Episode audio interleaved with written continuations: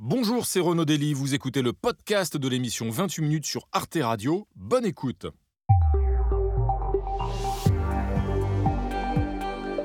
Bonsoir et bienvenue à tous, ravi de vous retrouver pour notre rendez-vous du vendredi soir, le club de 28 minutes bien sûr, avec ce soir le haut, le très haut de notre panier de clubistes. Ils sont journalistes, historiens, essayistes et dessinatrices et ils vont analyser l'actualité de la semaine. Au menu ce soir, la mobilisation des agriculteurs partout en France a vu les leaders politiques se presser au chevet de la colère paysanne.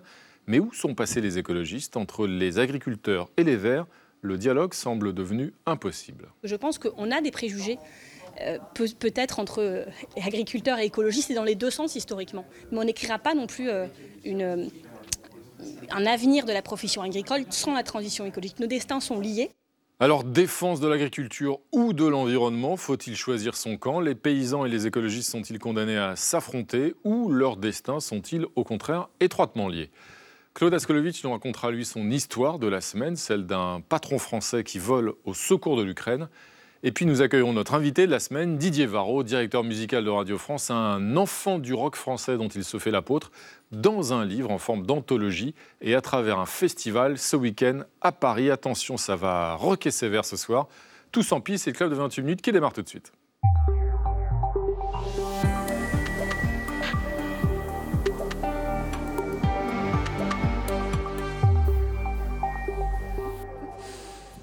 Alix Van P. Bonsoir Renaud. Quel plaisir. Ça va Alix? Très bien. Bienvenue à vous. Frédéric, Frédéric Saïs. Bonsoir Renaud. C'est bien ça. Eh ben, quel bonheur de vous retrouver. Vous aussi. Bienvenue à tous les deux. Et voici nos clubistes de ce soir. À mes côtés, Paul Melun. Bonsoir Paul. Bonsoir Renaud. Bienvenue, Bonsoir ravi de vous retrouver. Président du think tank Souverain Demain, rappelons-le. À vos côtés, Géraldine Vosner. Bienvenue Géraldine, rédactrice en chef au Point. Ravi de vous accueillir. Et puis, euh, je crois apercevoir là-bas au loin Pascal Blanchard. Bonsoir Renaud que ma fiche présente comme historien. Vous, vous allez lire, c'est bien, Renaud. C'est vrai bon, voilà.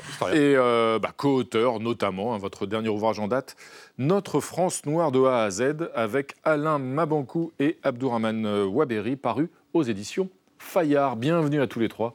Et au pupitre là-bas, c'est Louison. Comment ça va, Louison? Très bien. Dessinatrice, bien sûr. Et je rappelle que votre roman London Bridge est paru aux éditions Flammarion. Tout de suite, euh, Frédéric, on va commencer avec le premier dossier de la semaine, évidemment. Ce premier dossier, c'est donc la large censure de la loi immigration par le Conseil constitutionnel. Oui, avec plus d'un tiers du texte euh, rejeté, dont les mesures d'ailleurs les plus polémiques, restriction euh, d'accès aux prestations euh, sociales et au regroupement familial, caution obligatoire pour les étudiants étrangers, tout cela a été mis à la poubelle par le Conseil constitutionnel. Les sages ont estimé que ces amendements, proposés par la droite en grande partie, n'avaient pas de lien direct avec l'objet de la loi, c'est-à-dire l'expulsion facilitée des délinquants étrangers et la régularisation simplifiée pour les clandestins qui travaillent, des mesures, celles-ci, validées par le Conseil constitutionnel. Ce qui réjouit le camp macroniste, ce qui ulcère la droite et l'extrême droite qui dénoncent un coup de force des juges. La gauche, elle, appelle au retrait total du texte. Pascal Blanchard, la démocratie sort-elle abîmée ou renforcée par cet épisode? Plutôt abîmé parce qu'on a senti qu'il y avait eu un jeu avec le Conseil constitutionnel, un jeu politique pour faire passer une loi, de jouer sur cette étape potentielle que la loi allait être par la suite nettoyer et pour la faire passer de jouer avec. En même temps, c'est pas, je pense, ce qui concerne le plus les Français. Ils l'ont vu venir, tout le monde en a parlé en amont. On s'attendait à ce que ce soit le jeu. La plupart des ministres l'avaient annoncé, y compris Emmanuel Macron. Donc... C'est-à-dire, on fait notre tambouille entre macronistes et droite et on laisse au Conseil constitutionnel la responsabilité du texte comme ça. On arrive à convaincre la droite de voter ce texte, ça a arrangé la droite et l'extrême droite de le faire, en sachant que ce qu'ils avaient proposé, ce qui a été le cas, vous venez de le dire, a été supprimé, pour au final que le texte original de Darmanin du gouvernement passe dans son intégralité. Chacun joue son jeu de dupe. Je pense que les Français sont tout à fait lucides de ce qui s'est passé. Alors on peut après considérer que la démocratie ne devrait pas se passer comme ça, mais en même temps, ça a été fait en plein jour. Tout le monde a suivi ces événements. Personne n'est surpris de la réaction du Conseil constitutionnel, qui d'ailleurs, c'est important à dire aux téléspectateurs, n'a en rien, sur, sur trois textes, jugé le fond de l'affaire. Mm. La question, elle est de dire, vous ne pouvez pas mettre en gros dans ce mm. projet de loi ces 32 articles-là, il faut les retirer. Ça veut dire qu'on va certainement retrouver sous une autre forme mm-hmm. ces articles arrivés dans d'autres propositions. La droite ne va pas lâcher sur ces questions. Donc d'une certaine manière, on peut considérer, oui, qu'on a joué avec la démocratie, mais en même temps, comme il n'y a pas de majorité pour le gouvernement, bah, ce jeu démocratique, il fait partie aussi de notre Constitution. Géraldine Westner, pour en venir, revenir au fond des accusations de la droite, hein, gouvernement des juges, coup de force des juges, coup d'état de droit, euh, dit Laurent Wauquiez, est-ce que le Conseil constitutionnel a fait du droit ou a fait de la politique? Mais il a fait de la politique et finalement c'était absolument normal. Euh, quand on dit que le Conseil constitutionnel juge le droit, comme si c'était les tables divines, euh, non, le Conseil la compatibilité des lois l'interprète. Avec la Constitution. Ce sont neuf sages, dont six, je rappelle, ont eu des, des, responsabilités politiques assez récentes, euh, interprètent la Constitution selon. donc là, il n'a pas jugé au fond, ce qui est dit est très vrai. Trois articles. sur trois articles, mais la, la plupart, il n'a pas joué au fond parce que c'était compliqué de jouer au. C'est un argument de droit de parler de cavalier législatif. Alors, je, vais y revenir, mais d'abord, il aurait été gêné pour juger au fond. Euh, par exemple, euh, il devait euh, statuer si, par exemple, le regroupement familial, le fait de donner un délai de carence de, de 24 mois plutôt que de 18 mois avant de faire venir sa famille, c'était une atteinte excessive au droit à une vie familiale très subjectif comme notion. Il n'a pas voulu s'y aventurer. Il a donc pris une pirouette. Euh, il a dit bon, cavalier législatif. Cavalier législatif, c'est aussi compliqué parce que l'article 45 de la Constitution en 2008 justement a été euh, modifié euh, pour étendre les droits du Parlement. Et cet article 45, il dit qu'un amendement est recevable en première lecture dès lors qu'il présente un lien, même indirect, avec le texte. Donc là, dire ça n'a rien à voir avec le texte, c'est c'est une interprétation stricte, mais le public va pouvoir aussi dire attendez, l'immigration familiale, c'est 40% de l'immigration. Dans un texte sur l'immigration, ça n'a rien à voir. C'est un peu curieux hmm. comme argumentation. Il faut rappeler cavalier législatif, c'est donc l'expression qu'on utilise pour dire qu'un texte n'a rien à voir avec l'objet initial. Ah, c'est quand même parce que ce, mot euh, voilà, du gouvernement. Euh, Paul Melun, Olivier Marlex, donc le chef de file des députés LR, dit Bon, tout ce qui a été mis à la poubelle par le Conseil constitutionnel, il faut que ça revienne dans un autre texte, une loi immigration 2. Vous êtes d'accord? Oui, je suis plutôt d'accord. Moi, je pense que ce qui est vraiment intéressant dans cette affaire, et il y avait eu un peu le même débat, vous savez, avec le référendum d'initiative partagée après les retraites, quand le Conseil constitutionnel avait dû départager. En fait, on, demande au Conseil constitutionnel des prérogatives qui ne sont pas les siennes. On s'imagine, et j'étais d'accord avec ce que disait Géraldine, que le Conseil constitutionnel serait une espèce d'émanation pure du droit. Mais n'importe quel professeur de droit constitutionnel nous explique que le droit est politique et que la Constitution donne lieu à des interprétations qui sont politiques. Ce que vous dites n'a jamais été nouveau, ça n'a pas été inventé en 2023 Oui, mais j'ai l'impression que tout le monde s'en aperçoit aujourd'hui quand euh, je vois que la droite parle Depuis le début de la République. quelque chose qui n'est pas nouveau. Mais depuis le début de la République, le Constitutionnel juge de la conformité ou pas des textes de loi à la Constitution. Absolument. Et d'ailleurs, c'est même l'essence d'une Cour constitutionnelle dans n'importe quelle grande démocratie libérale. Regardez la Cour suprême aux États-Unis d'Amérique. Depuis qu'elle est constituée de républicains, il ne nous aura pas échappé ici que les décisions sont bien différentes que s'il s'agissait de juges démocrates. Et eh bien là, c'est pareil. Mm. Le Conseil constitutionnel en France a une coloration politique. Et je pense que cette décision, elle est très dangereuse. Il faut le supprimer. En tout cas, qu'il faut le réformer. Où on fait, où on fait véritablement une euh, chambre d'enregistrement purement juridique. Mais là, ce statut hybride où il y a des politiques à l'intérieur me paraît très compliqué et ça contribue au désaveu démocratique, à des décisions qui, comme le référendum d'initiative partagée qui était souhaité par une large majorité des Français, là c'est la même chose avec ce projet de loi immigration qui était soutenu par 75% des Français. On ne peut pas décemment, dans une démocratie, prendre ce type de décision sans risquer euh, une montée des populismes, un désaveu démocratique. Louison, démocratie, c'est justement ça qu'il faut mmh. réarmer. Je pense que plutôt que la démographie, on va commencer par le commencement. Donc, euh, commençons par ça. Merci Louison. Frédéric, on passe à votre duel de la semaine. Euh, c'est un duel d'hommes autour du sort des femmes. Oui, à ma gauche, Éric Dupont-Moretti, 62 ans, ministre de la Justice. À ma droite, Gérard Larcher, 74 ans, président du Sénat, Sénat qui est dominé par la droite. Faut-il inscrire le droit à l'avortement dans la Constitution? Voici la question qui a opposé les deux hommes cette semaine devant l'Assemblée nationale. Le garde des Sceaux a quasiment renfilé sa robe d'avocat, qui était son métier d'avant, euh, pour défendre cette réforme voulue par le gouvernement. Qui peut aujourd'hui garantir que ce qui s'est produit outre-Atlantique ne pourrait pas se produire en France? Oh bien sûr, pas demain, mais à plus long terme. Le pire n'est jamais certain, le meilleur non plus. Et c'est à raison de cette incertitude que je suis favorable à ce que l'on élève la grande loi Veil, celle de 1975, telle qu'aujourd'hui modifiée au sommet de notre hiérarchie des normes.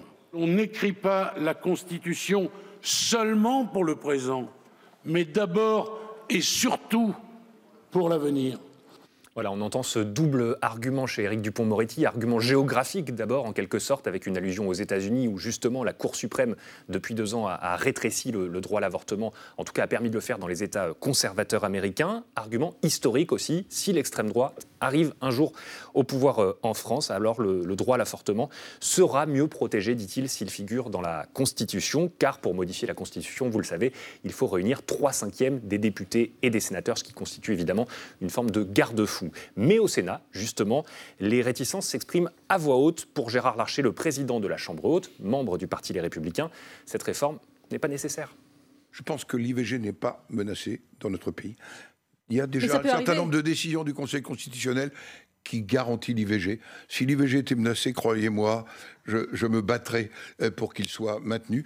Mais je pense que la Constitution n'est pas un catalogue de droits sociaux et sociétaux pas un catalogue de droits sociaux et sociétaux, dit le président du Sénat. Une prise de position qui lui avait lu d'ailleurs, vous l'avez vu, de subir les foudres de Sophie Marceau, l'actrice qui est très engagée sur le, sur le sujet, qui qualifie euh, Gérard Larcher de rétrograde, de suffisant et d'hypocrite. Le texte sera maintenant examiné par les sénateurs à partir du 28 février. Géraldine Wassner, ce que dit Gérard Larcher, c'est-à-dire que c'est presque un coup politique, un gadget, cette constitutionnalisation du droit à l'IVG. Ça vous semble juste ou bien vous diriez, comme le gouvernement, que c'est une réforme quand même historique? C'est un coup politique indéniablement. Maintenant, non, c'est pas un gadget, ça a quand même du sens d'inscrire ce droit dans la Constitution. Là où Gérard Larcher euh, n'a pas tort, c'est que ce droit n'est pas menacé aujourd'hui, il pourrait tout à fait l'être demain, mais, mais ce n'est pas l'urgence absolue dans le pays aujourd'hui que de réunir ce congrès à Versailles. Hein, je vous rappelle, euh, la dernière fois qu'on l'a fait, c'était en 2008. Ça coûte 300 000 euros. C'est un, événement important, uniquement pour ça. Ou alors, mais je, me dis que Gérard Larcher aurait été, mieux inspiré de suggérer que, quitte à réunir le Congrès, autant euh, bah, faire d'autres réformes parce qu'elle a besoin d'un toilettage, cette Constitution. On vient de le voir avec euh, la loi immigration. On va le voir tout à l'heure avec les, problèmes que soulèvent les manifestations d'agriculteurs. Oui, il y a un certain nombre de blocages et peut-être qu'une une réforme un peu plus vaste, constitutionnelle, euh, pour être euh, l'occasion d'y introduire aussi ce droit à l'IVG qui fait absolument consensus dans la société aujourd'hui. Oui. Paul Melun, vous êtes euh, d'accord? Bah, Si vous voulez, j'étais d'accord avec un argument d'Éric Dupont-Moretti sur le fait que l'IVG pourrait éventuellement un jour être menacé. Là-dessus, je pense qu'il a raison et, effectivement, on l'a vu aux États-Unis, il n'y a pas de souci là-dessus. Le vrai sujet, c'est est-ce que tous les droits qui seront un jour potentiellement menacés ont leur place dans la Constitution? Sinon, je peux prendre un exemple. Moi, par exemple, je suis attaché, on va dire, au mariage pour tous. Bah, je peux considérer que si un jour un gouvernement d'extrême droite ou une théocratie, que sais-je, une théocratie euh, chrétienne intégriste ou musulmane intégriste, que sais-je, arrivait au pouvoir en France, elle remettrait probablement en question ce nouveau droit euh, pour les couples de même sexe. Donc on devrait l'inscrire. Donc c'est aucun droit ou tous. C'est pas la vocation de la Constitution. Mhm. Et là où je suis d'accord avec Gérard Larcher, plus avec Dupont-Moretti, c'est que Gérard Larcher a une vision gaulienne des institutions et de la Constitution. La Constitution est un texte qui est au sommet de notre pyramide des normes et qui régit nos institutions politiques. Excusez du peu, c'est beaucoup. Donc moi je veux bien qu'on mette une liste à la prévère de droits qui moi me touche. L'IVG en fait partie, le mariage pour tous en fait partie, l'abolition de la peine de mort en fait partie, mais il va falloir euh, une sacrée constitution. Même hein. s'il y a déjà des droits sociaux ou sociétaux, comme la préservation de l'environnement, le principe de précaution ou l'accès égal des droits des, femmes et des hommes au mandat électif qui sont euh, dans la Constitution. Exactement. Donc ça veut dire qu'il y en aurait certains qui mériteraient d'y être et d'autres pas. Donc comme on a déjà fait le principe et qu'on a ouvert les robinets, eh ben allons-y. Et moi je trouve qu'au contraire c'est rassurant quand on voit ce qui se passe aux États-Unis. À partir du moment où la Constitution peut protéger justement un certain nombre de droits, et on le voit bien, les débats qu'il y a à droite, Larcher a beau nous dire, mais il n'y a pas de souci. Regardez un peu. D'abord, il y a peu de députés qui étaient présents, que 99 pour voter. Mais à droite, ils n'ont pas tous voté de la même manière, et à l'extrême droite non plus. Ça veut bien dire qu'il y a bien un débat aussi à l'intérieur de la droite sur le fond de la question, et pas simplement sur le principe de la question. Ça veut donc dire que ce débat de dire que ce sera très très loin, il n'y a pas de danger aujourd'hui, c'est un tout petit peu plus complexe par rapport aux années qui viennent. Il y a Pascal, qui ont a priori été contre. Je l'accorde. Au sein du RN, maintenant, cette position-là, je crois, est mais très minoritaire. Mais il y a quatre députés de droite qui ont voté contre aussi. Ah. Il faut en tenir compte parce que ça veut dire que potentiellement, aujourd'hui, certains droits peuvent être remis en question et on n'est jamais trop prudent par rapport à ça. On n'est jamais trop prudent, sans aucun doute. Mais quel droit donc inscrire dans la Constitution? Vous avez d'autres suggestions, Louison? Si, Gérard Larcher veut vraiment s'occuper de ses oignons, qu'il rentre le cholestérol d'abord avant de s'occuper de l'IVG, et puis on verra. Merci Louison. C'est l'heure maintenant de la une internationale. C'était hier à la une de Clarine, un quotidien argentin, une grève timide et un acte fort qui ne change rien. La veille, mercredi, des milliers de personnes ont défilé dans les rues de Buenos Aires et d'ailleurs pour dénoncer les réformes annoncées par le nouveau président populiste Javier Milei, l'homme qui veut couper dans les dépenses de l'État à la tronçonneuse, privatisation en cascade, dévaluation du peso, économie drastique, la cure d'austérité annoncée par le nouvel élu est redoutée par une frange de la population, mais Javier Milei pourra-t-il, Paul Melun, mettre en œuvre l'intégralité de son programme? Ah bah, C'est toute la question. C'est que là, il a face à lui un mouvement de fond, je crois, de la rue, notamment initié par la CGT, avec des slogans que moi je trouve extrêmement parlants. Notre pays n'est pas à vendre. Et je crois que c'est vraiment ça, euh, si vous voulez, qui est très important. C'est que, euh, alors certes, il a été élu, mais s'il veut véritablement mener cette politique ultralibérale, il a donné quelques annonces à Davos, j'entends que c'est la nouvelle coqueluche de tous les, populismes du monde. Moi, je crois qu'il va se heurter, euh, et, d'ailleurs, je soutiens cette lutte, à une lutte qui risque d'être très longue, très laborieuse. J'espère juste une chose, c'est qu'il ne va pas répondre à cette lutte en donnant du mousquet. Connaissant le personnage, je suis un peu inquiet, mais là, il s'agit vraiment, je crois, de surveiller très attentivement la façon dont le maintien de l'ordre va s'opérer face à ces mobilisations sociales. Pascal Blanchard, on dit parfois qu'on fait campagne en poésie et qu'on gouverne en prose, autrement dit qu'il y a toujours un tournant réaliste quand on arrive au pouvoir. Vous vous attendez à ça aussi avec Javier Milei ou bien il est déjà un grand doute. trop loin C'est marrant, j'ai un grand doute avec le tournant réaliste. On l'a dit ici plusieurs fois. On sait avant qu'il gagne que ça risque d'être chaud. Maintenant qu'il a gagné, on sait que c'est chaud. Bon, en même temps, on voit bien qu'il négocie aussi, puisque vous avez vu sur à peu près plus de 600 propositions qui étaient les siennes, il en a déjà retiré 140. exactement. Donc ça veut dire qu'il n'a pas de majorité parlementaire. Il y a quand même un, débat qu'il sait. Il, va y avoir une forme de compromis qui va se trouver entre son côté très extrémiste, très provoquant et très coupant, et de toute façon une majorité mm. parlementaire qu'il va falloir avoir. Même si certaines des mesures qu'il veut ne sont pas forcément à passer devant le Parlement. faut le savoir. Donc il va y avoir un rapport de force. Exactement. C'est un ultra, ultra libéralisme dans tous les sujets. Enfin, L'Argentine est aussi dans un état, aujourd'hui, il est quand même soutenu encore par une grande partie de l'opinion. Attention, ne l'oublions pas. Jérôme Pour reprendre la comparaison de, Frédéric, est-ce que le, candidat poète Javier Milei va, pouvoir, euh, va pouvoir passer aux actes en tant que président ce, que, je trouve en, en, tout cas un petit peu inquiétant dans cette espèce de laboratoire qu'on est en train de vivre, c'est qu'il est souvent comparé à Trump. Il n'a rien à voir avec Trump. Lui, c'est quand même un idéologue parfaitement convaincu. C'est pas un showman. Je veux dire, euh, la tronçonneuse, euh, il y pensait et il y va. On a vu cette liste de mesures complètement sidérantes. Hein. Je supprime le ministère de l'Environnement, je privatise tout. Enfin, euh, le problème, c'est que la monnaie s'effondre. C'est pour l'instant mmh. le peso, c'est voilà, une inflation record. Alors, il a beau dire oui, c'est normal, c'est le début, et puis tout, tout, ça va se résoudre par la suite. je pense qu'il a sa, fenêtre est étroite avant que la rue n'explose et de quelques mois. Louison, euh, un Investor évoquait la figure de Trump, justement. Moi, je pense que c'est un peu ça sur lequel il faut se, ouais, espérer, en tout cas craindre, c'est qu'on a un slogan là. Merci, euh, merci Louison. Alix, c'est l'heure de votre point com, votre point com de la semaine. Et cette semaine, eh bien, c'est un grand cri du cœur patriotique, Alix. Vive la France et vous parlez des Oscars, évidemment, Renaud. Oui, la France est bel et bien dans la course cette année, puisque Anatomie d'une chute est en liste dans cinq catégories. On l'a appris en, début de semaine aux Oscars. Et la vidéo de la réalisatrice Justine Triet en train d'exulter lorsqu'elle apprend la nouvelle a été visionnée plus de 500 000 fois sur les réseaux sociaux. Et elle a fait très plaisir à une femme sur X qui dit ceci. Alors Emmanuel Macron, c'est toujours Depardieu qui rend fier la France, on est sûr? Bon, Emmanuel Macron qui n'avait pas félicité Justine Triet depuis de longs mois et qui a fini par le faire au début du mois lorsqu'elle a remporté deux Golden Globes aux États-Unis. Voilà le tweet du président, fier de voir le cinéma français récompensé aux Golden Globes. Félicitations à Justine Triet, aux acteurs et à toute l'équipe du film Anatomie d'une chute mais ses louanges envers une femme qui a quand même attaqué directement la réforme des retraites et son gouvernement devant le monde entier il y a quelques, quelques mois, euh, ces louanges étaient-elles vraiment sincères? Certains internautes en ont douté. Je cite un tweet L'anatomie d'une somme, euh, dit un, jeune homme. Euh, un autre tweet compare Emmanuel Macron à un même célèbre où on voit un homme en colère avec une sorte de. qui en apparence est souriant et qui en réalité bouillonne de colère. La nomination du film de Justine Triet est d'autant plus inattendue qu'Anatomie d'une chute avait été snobée par un comité français, donc de sept professionnels, qui avait envoyé à la place la passion de Dodin Bouffant de Trananung pour représenter la France. Et le magazine américain, américain Variety a essayé d'analyser ce petit couac, cette erreur qu'il euh, décrit comme dysfonctionnelle, en parlant du comité, donc dysfonctionnel, avec ce titre en jeu de mots, Anatomy of a Fail. Ils ont le sens de la formule, les Américains, Anatomie d'un ratage, et donc euh, à la place d'Anatomie of a Anatomie of a Fall, oui, merci. Autre film, mon anglais est rouillé. Autre film qui a fait beaucoup parler de lui, donc Barbie puisque le grand public s'attendait à voir la réalisatrice Greta Gerwig et euh, l'actrice Margot Robbie parmi les nominés, donc chacune dans leur catégorie. Euh, finalement, eh bien, les deux ont été snobés à l'étonnement général. Tentative d'explication par un internaute totalement dégoûté, je le cite, nominé Ken et pas Barbie, c'est exactement ce que ce film dénonce. Un autre blagueur cinéphile a essayé de détendre l'atmosphère un peu tendue sur X avec ce tweet Nobody puts Barbie in the corner. Et ça, c'est une référence, pour ceux qui l'ont, à Dirty Dancing. C'est c'est une, donc, voilà, une référence. Les cinéphiles s'amusent bien sur Barbie Baby, c'est ça hein. Oui, Nobody ah. Baby in the ah, corner. Bah oui, oui, oui, eh, il se eh. connaît. Oh là là. Et oui. Pourtant, allemand LV1. Allez en parlant des absences qui ont beaucoup peiné les internautes, il y a euh, un film qui n'était pas présent et ça a beaucoup peiné une internaute française sur X. Voilà, je lis son tweet. Anatomie d'une chute aux Oscars 2024, ok, c'est bien, mais je n'arrive pas à comprendre l'absence de Tahiti Gate, le seul chef-d'œuvre de 2023 avec cette fausse affiche de film.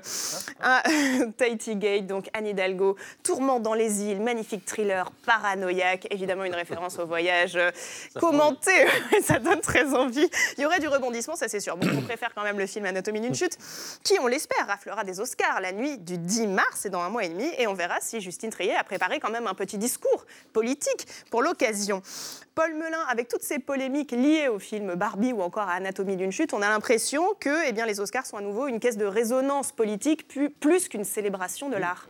Oui, alors moi, ça ne me dérange pas plus que ça que les artistes soient engagés. J'ai vu Anatomie d'une chute, j'ai trouvé ce film très très bon, donc je suis d'autant plus content de le voir sélectionné.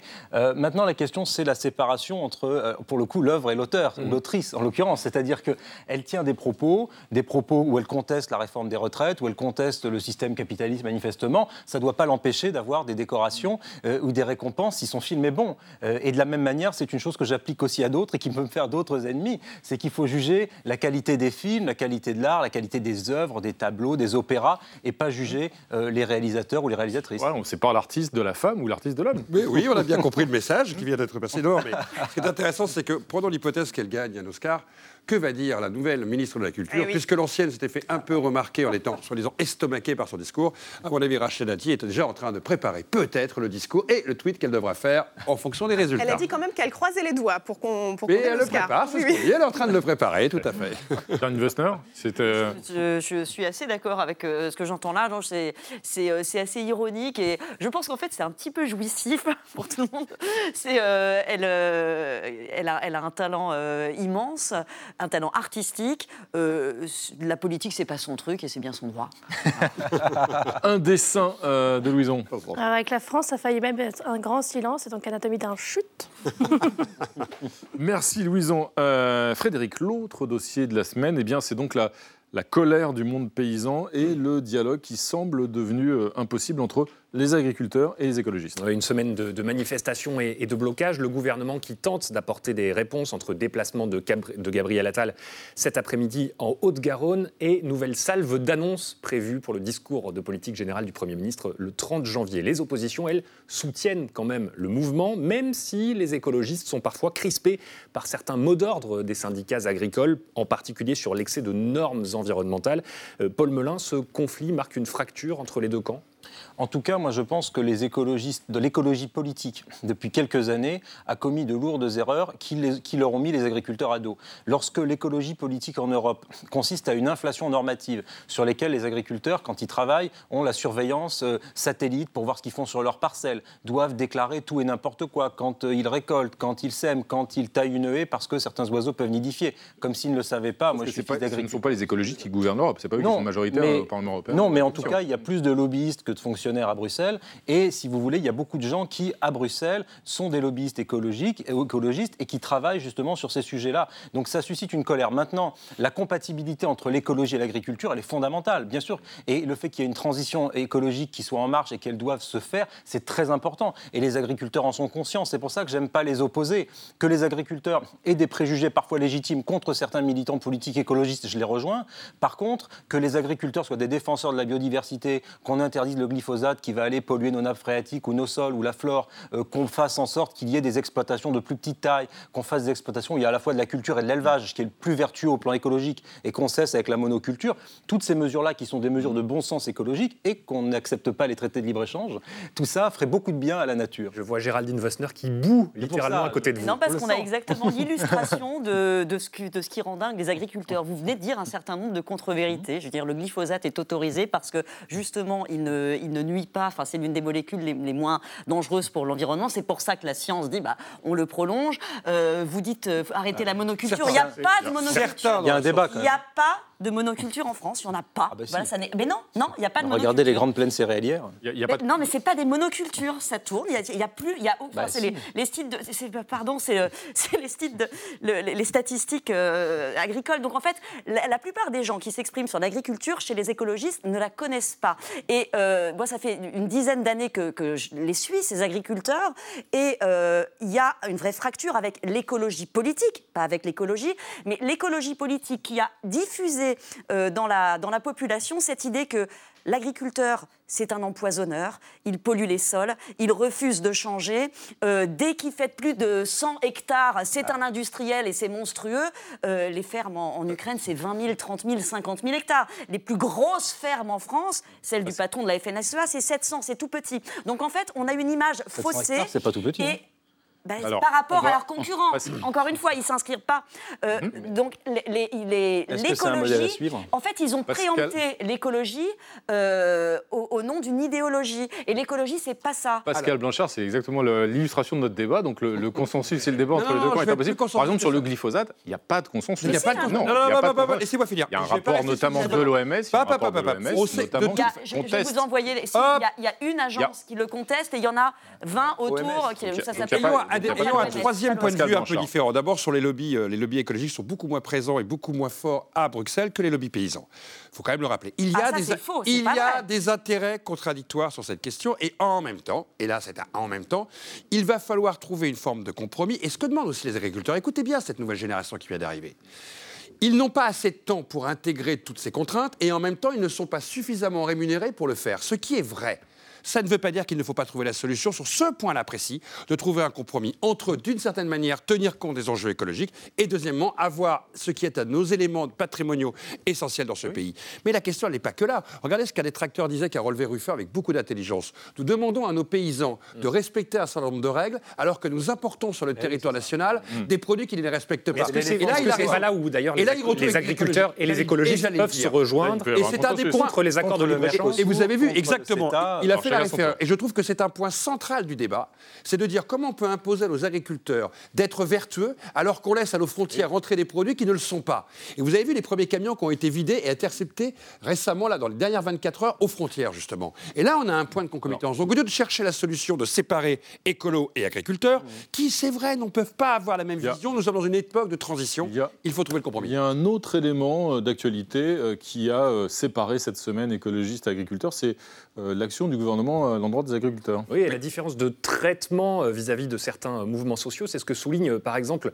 euh, le sénateur écologiste Yannick Jadot. Pour lui, le gouvernement a beaucoup plus de mensuétude envers ce mouvement des agriculteurs qui bloquent effectivement des routes ou des ronds-points que envers d'autres mouvements sociaux. Il prend l'exemple du collectif Dernière Rénovation, collectif écologiste qui a bloqué de nombreuses routes.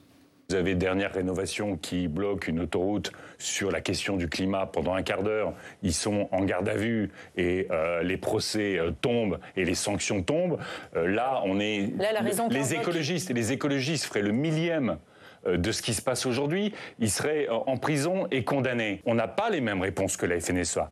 Paul Melun, il a raison, Yannick euh, Jadot, deux poids, deux mesures du ministère de l'Intérieur? Oui, il y a un deux poids, deux mesures. Après, si vous voulez, c'est une histoire très ancienne. Je parle en présence de Pascal, qui est historien, qui saura ça mieux que moi, mais la révolte des vignerons en 1907 a donné lieu à, euh, si vous voulez, une mutinerie du 17e régiment, qui après a été euh, vue par les antimilitaristes comme une espèce de panacée, parce qu'ils ont refusé précisément de tirer contre les paysans. Donc, il y a depuis très longtemps dans les forces de l'ordre aussi, d'ailleurs, et dans les préfets, et dans l'administration déconcentrée de l'État, des gens qui ont de la bienveillance, de la protection, disons, à l'égard du monde paysan. Et je crois que c'est à l'image de tous les Français qui ont beaucoup d'empathie pour ce mouvement. donc, très populaire, oui, c'est un mouvement très populaire. Donc, il serait peut-être malvenu que l'État aille rentrer dans le tas, si vous voulez, face à des gens qui sont très soutenus par les Français.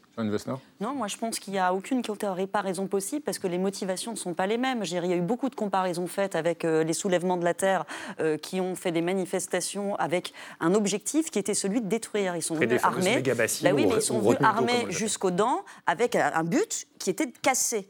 Euh, on ne peut pas comparer ça avec un mouvement qui est quand même. Il y a eu des débordements hein, qui sont d'ailleurs euh, assez graves, euh, mais qui est dans son écrasante majorité pacifique de syndicalistes. Je veux dire, ce sont des travailleurs qui manifestent pour des revendications liées à leur, à leur activité professionnelle. Donc, je, en aucun cas, on peut comparer ça avec un combat qui vise à imposer son idéologie aux autres. Louison, un débat qui continue jusqu'au cœur de nos vergers. J'ai l'image du, sanglier, je ne suis pas tout à fait d'accord avec vous. Pour ça, mais moi, je, on a évoqué les Moi, je vais rester vegan, on va rester sur les pommes, et c'est là aussi, c'est pas terrible. Merci, euh, Louison. C'est maintenant l'heure d'accueillir notre euh, invité de la semaine, Didier Varro, directeur musical de Radio France. Bonsoir Didier Varro. Bonsoir. Bienvenue à vous, installez-vous.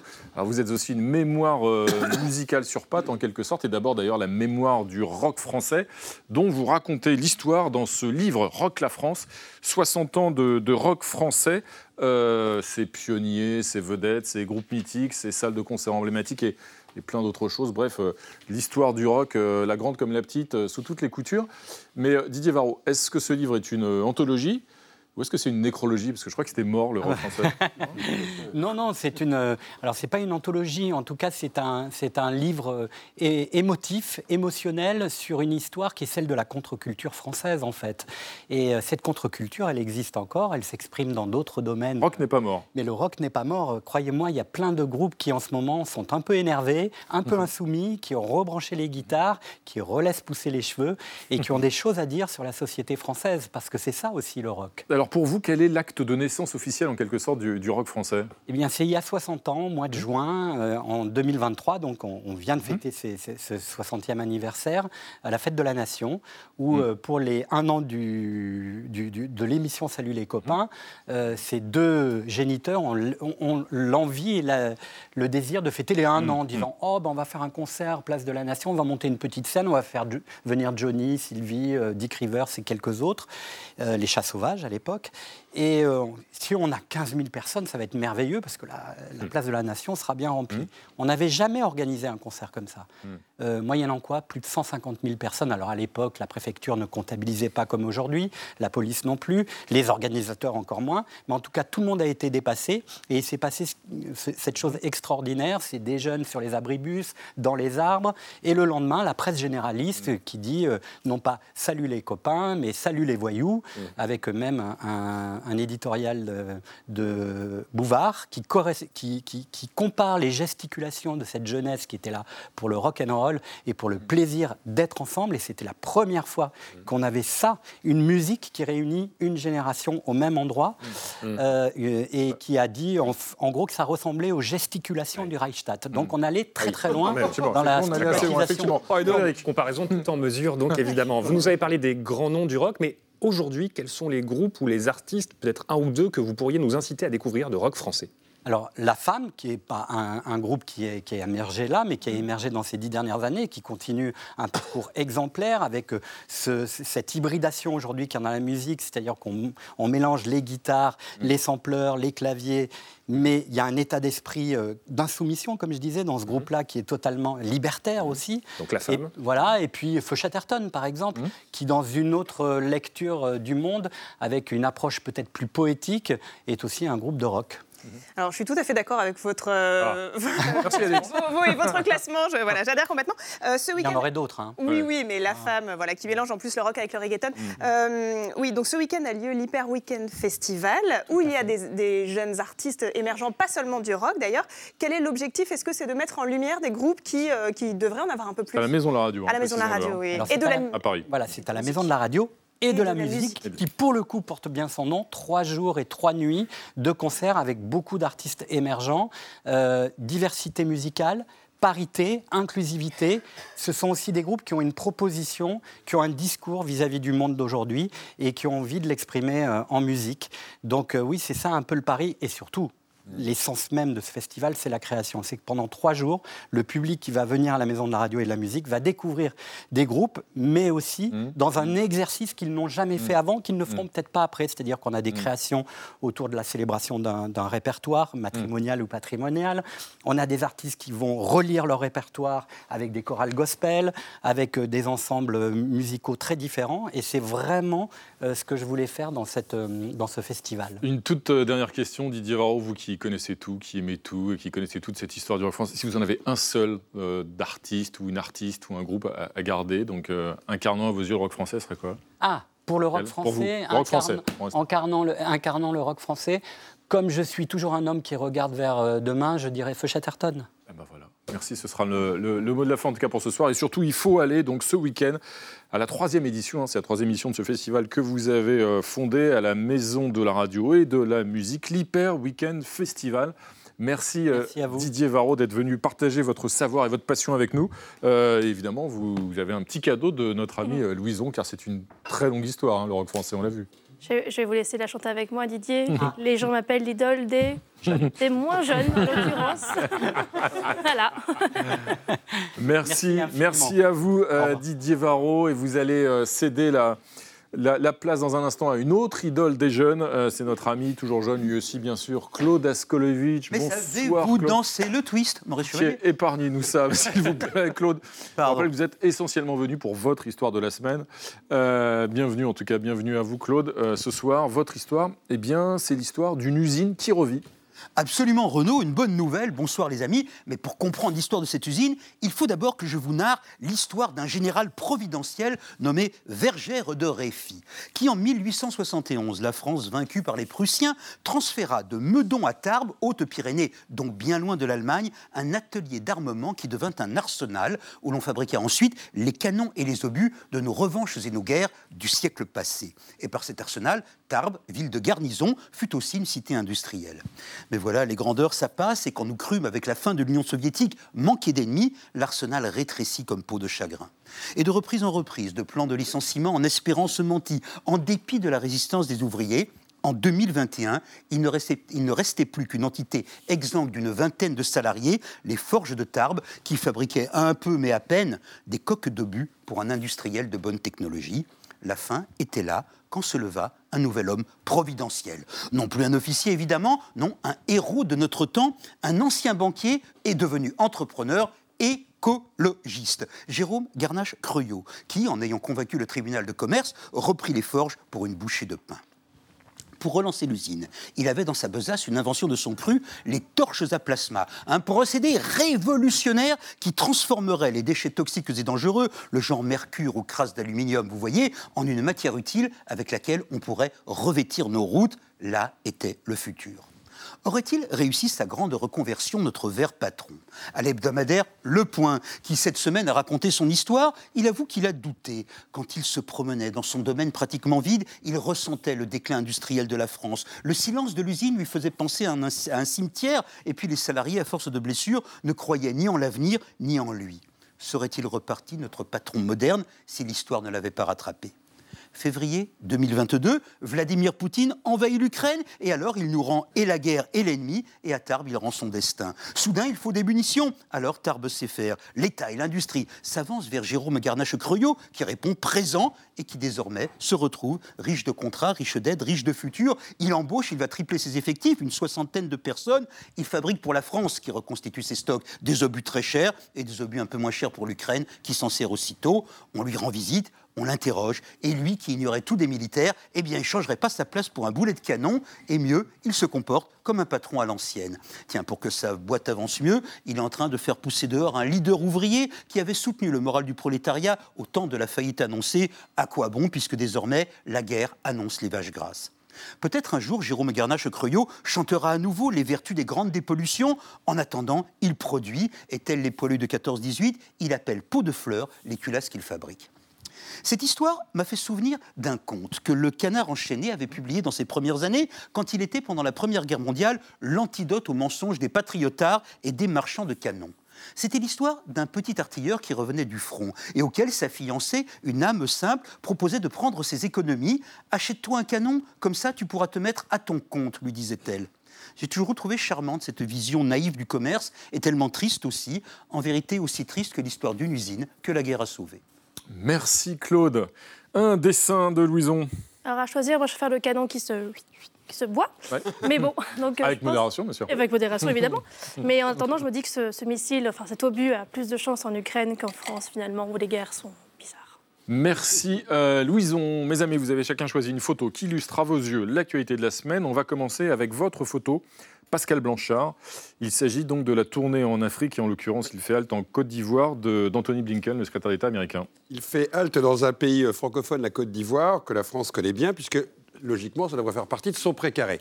Donc cette photo a logiquement et, traumatiquement marqué beaucoup euh, les Français, parce qu'elle signifie beaucoup de choses, que dans l'espace que sont en train de laisser dans le Sahel et dans cette Afrique de l'Ouest les Français en ce moment, les Américains, comme les Russes et les autres, ne tardent pas à occuper cet espace qui est largement libéré. Surtout qu'au même moment, une autre photo aurait pu nous montrer Poutine en train de serrer la main au président du Tchad, qui a déclaré que la Russie était un pays frère. Alors je rappelle juste en détail que la Côte d'Ivoire est quand même une des dernières des derniers pays un peu alliés de la France, et que le Tchad, c'est là où nos soldats sont tous retrouvés. Donc je pense que ces deux images, la même semaine, cette tournée avec en plus quelqu'un qui parle parfaitement le français, qui a donné de très très bonnes interviews, notamment à RFI, annonce pour la France, exactement, annonce pour la France des futurs en Afrique, non pas simplement de difficultés, mais peut-être de disparition totale dans cette zone en termes d'influence. Merci Pascal Blanchard. On va enchaîner avec votre photo, Géraldine Vossner. C'est la photo d'un grand écrivain, Sylvain Tesson. Oui, 12 000 inconnus euh, l'accusent dans une tribune, euh, d'ailleurs assez mal écrite, d'ailleurs euh, sans talent, d'être d'extrême droite. Or, Sylvain Tesson devait, était le parrain du printemps des poètes, et donc ils ne sont pas d'accord. il est toujours, il est toujours. Il est toujours, oui, il l'est toujours. il l'accuse donc dans cette tribune d'être extrême droite. La preuve, il aurait préfacé le camp dessin de Jean, de Jean Raspail. problème, c'est pas vrai. Ils ont mal fait leur recherche cette préface n'existe pas, pas plus qu'il n'y a dans les livres de Tesson. Le qui est une euh, dystopie qui sert d'argument à l'extrême droite pour redouter les immigrations. Oui, mais, que, mais que, effectivement, Tesson n'a jamais préfacé. Il l'a jamais préfacé. Et pas plus qu'il n'y a dans les livres de mm. Tesson de projets politiques. Euh, on se demande, est-ce qu'ils auraient aussi brûlé euh, les, les, bouquins de Chateaubriand, de Mauriac, peut-être? La tribune, en réalité, suinte d'aigreur, de jalousie et de prêt-à-penser conforme à l'ère du temps. Voilà, il est d'extrême droite, il banalise euh, ces pensées mauvaises. Euh, on pourrait en rire, on devrait même en rire si euh, ça n'avait pas eu des conséquences déjà, puisque la, la, présidente, la directrice mm. artistique du, du, Printemps des Poètes a décidé de démissionner aujourd'hui, Sophie Nolot, qui ne supporte plus la cabale affreuse et monstrueuse contre un écrivain. Merci Géraldine. Et on conclut avec votre photo, Paul Melun. Alors là, vous nous emmenez carrément sur la Lune. Voilà, je vous emmène dans l'espace. On fait un petit voyage. C'est Objectif Lune, le, retour, là, ce soir. Euh, je vous emmène à bord de cet engin que vous voyez à l'image, qui s'appelle Slim, qui s'est posé sur la Lune. Une sonde japonaise. C'est une sonde japonaise, c'est un engin spatial japonais, qui s'est posé à 55 mètres de sa cible, ce qui est une prouesse, parce que dans un rayon de 100 mètres, on considère vraiment que c'est extraordinaire. Prouesse technique de JAXA, qui est l'agence euh, spatiale japonaise, qui est l'équivalent de la NASA.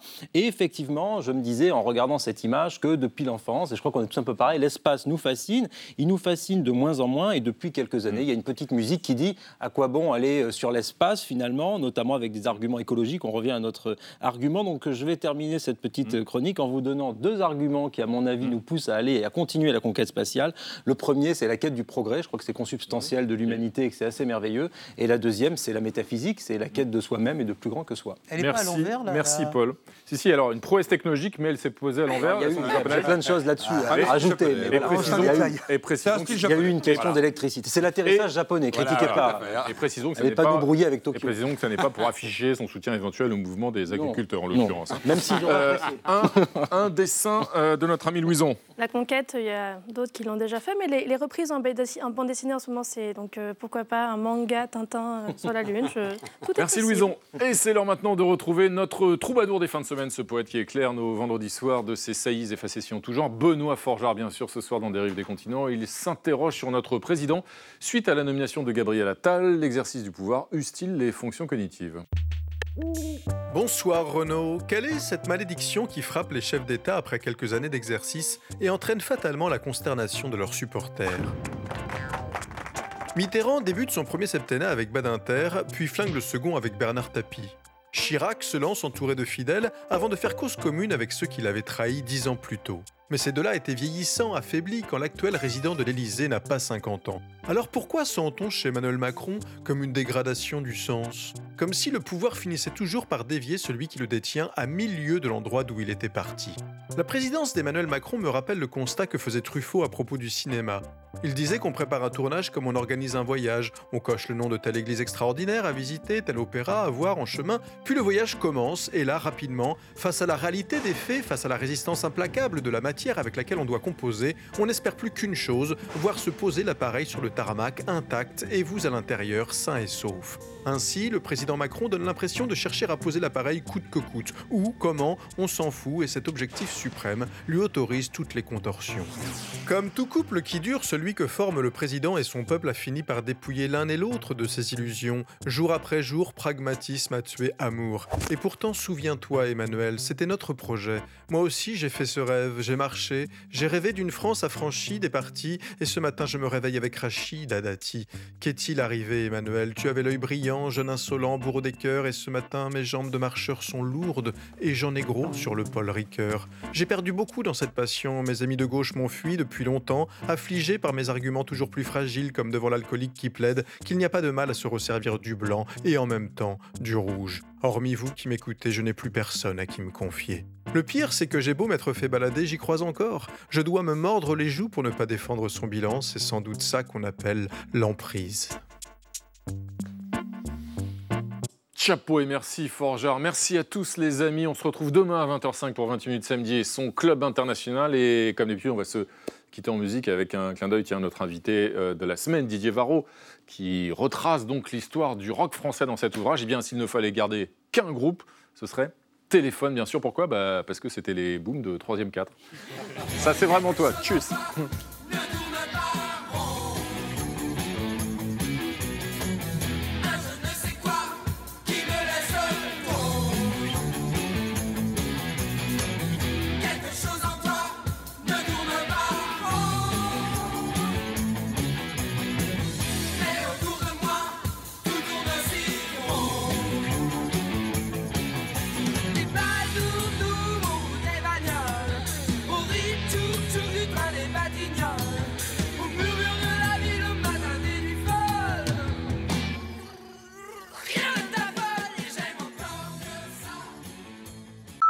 Retrouvez le podcast de 28 minutes sur toutes les plateformes de podcast et sur arteradio.com.